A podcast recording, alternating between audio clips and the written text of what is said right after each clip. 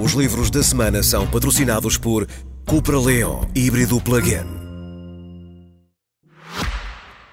Está na altura dos livros e eu trago esta semana uma proposta de desintoxicação, uma espécie de detox. Eh, estamos intoxicados de slogans, de declarações, de controvérsias. É natural em tempos de campanha, mas há momentos em que é preciso fazer uma pausa e este livro pode ser uma boa forma de escaparmos por instantes à vozearia do mundo. É um livro de poesia zen japonesa a primeira tradução de um dos mestres da poesia, waka, uma forma poética clássica da literatura japonesa, menos conhecida do que o haiku.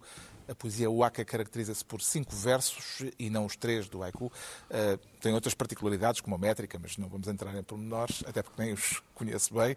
Mas há um espírito comum uh, entre a waka e um, o haiku, um espírito de subtileza e de uma atenção muito particular a detalhes ínfimos. Uh, este livro recolhe, como disse, a poesia de um dos mestres deste género, o monge budista Ryokan, que viveu entre 1758 e 1831 e que escreveu poemas como este. Num mundo onde tudo passa e muda, as flores da primavera iguaizinhas às de outrora. O livro chama-se Tal Como És, de Ryokan, seleção, organização e tradução do japonês de Marta Moraes, edição Assírio e Alvim. O João Miguel Tavares traz, uma vez mais, uma novela gráfica premiada, ou, como dizem os grunhos, bonecos. Bonecos. Não, sim, a banda desenhada verdadeiramente deixou de ser bonecos exatamente por causa de livros como este, quando nas últimas décadas começou a dedicar digamos assim, a, um, a, ser um veículo autobiográfico para autores que têm histórias pessoais, claro, para, para contar.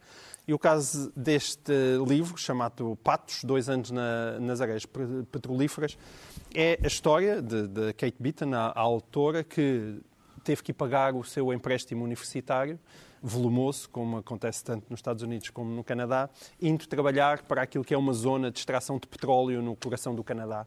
E são, é, são zonas muito isoladas e, e por causa disso hum, é, é, é, como se fosse uma, uma pequena sociedade meio concentracionária e, e, este livro é sobre isso e sobre as implicações todas que isso tem.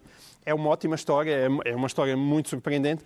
Ela não é uma grande desenhadora, tem um desenho um bocado tosco, que é uma coisa que me chateia, mas ainda assim uh, vale imensa pena, exatamente pela originalidade da história e pela dinâmica que ela lhe imprime. E é uma edição da Relógio d'Água que tentado apostar também nos tais bonecos. O Pedro eh, Mexia traz uma biografia de um político de direita, já desaparecido há bastantes Sim, anos, mas que ficou uh, na memória de uma parte da direita, seguramente. Sim, chama-se Preço da Democracia, uma biografia de Francisco Lucas Pires e do Nuno Gonçalo Poças. Um, é interessante porque o Lucas Pires, como, como o autor aqui diz, esteve em todas as direitas, ele próprio dizia, esteve em todas as direitas, desde Coimbra até ao governo, esteve na direita radical, conservadora, democrata cristã, liberal, etc. Era, coisa rara na direita portuguesa, um fervoroso europeísta, o que fez, entre outras coisas, que saísse do CDS, enfim, não só por causa disso. Foi também, outra coisa rara, uma pessoa que esteve, que foi Ministro da Cultura e um bom Ministro da Cultura de direita, há muito, há muito poucos, uh, e foi também o criador de um dos momentos mais interessantes do pensamento, ou talvez o melhor think tank da direita em Portugal, que foi o chamado Grupo do OFIR, com pessoas muito qualificadas e que, de certa forma, lançaram as bases para um entendimento entre as direitas liberais, no sentido amplo do termo, que ainda hoje pode ser quase o programa da AD, digamos assim, mutatis mutandis com o que se passou entretanto. E, e portanto, é de facto, uma, e além de mais, é uma daquelas figuras que nos faz pensar com uma certa nostalgia que os nossos líderes políticos já foram bastante melhor do que são agora. O Ricardo Araújo Pereira propõe uma recolha de textos de um uh, intelectual sólido, uh, sim, sim. que também é um ficcionista.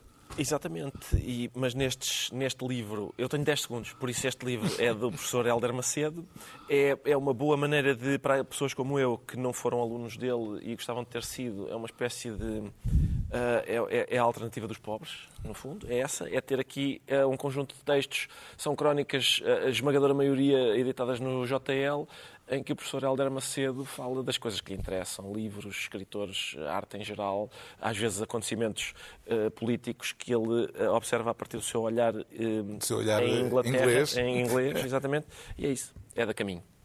Helder Macedo a fechar. Está concluída mais uma reunião semanal, hoje a oito dias à mesma hora e a qualquer hora em podcast. Os mesmos de sempre, Pedro Mexia, João Miguel Tavares e Ricardo Araújo Pereira.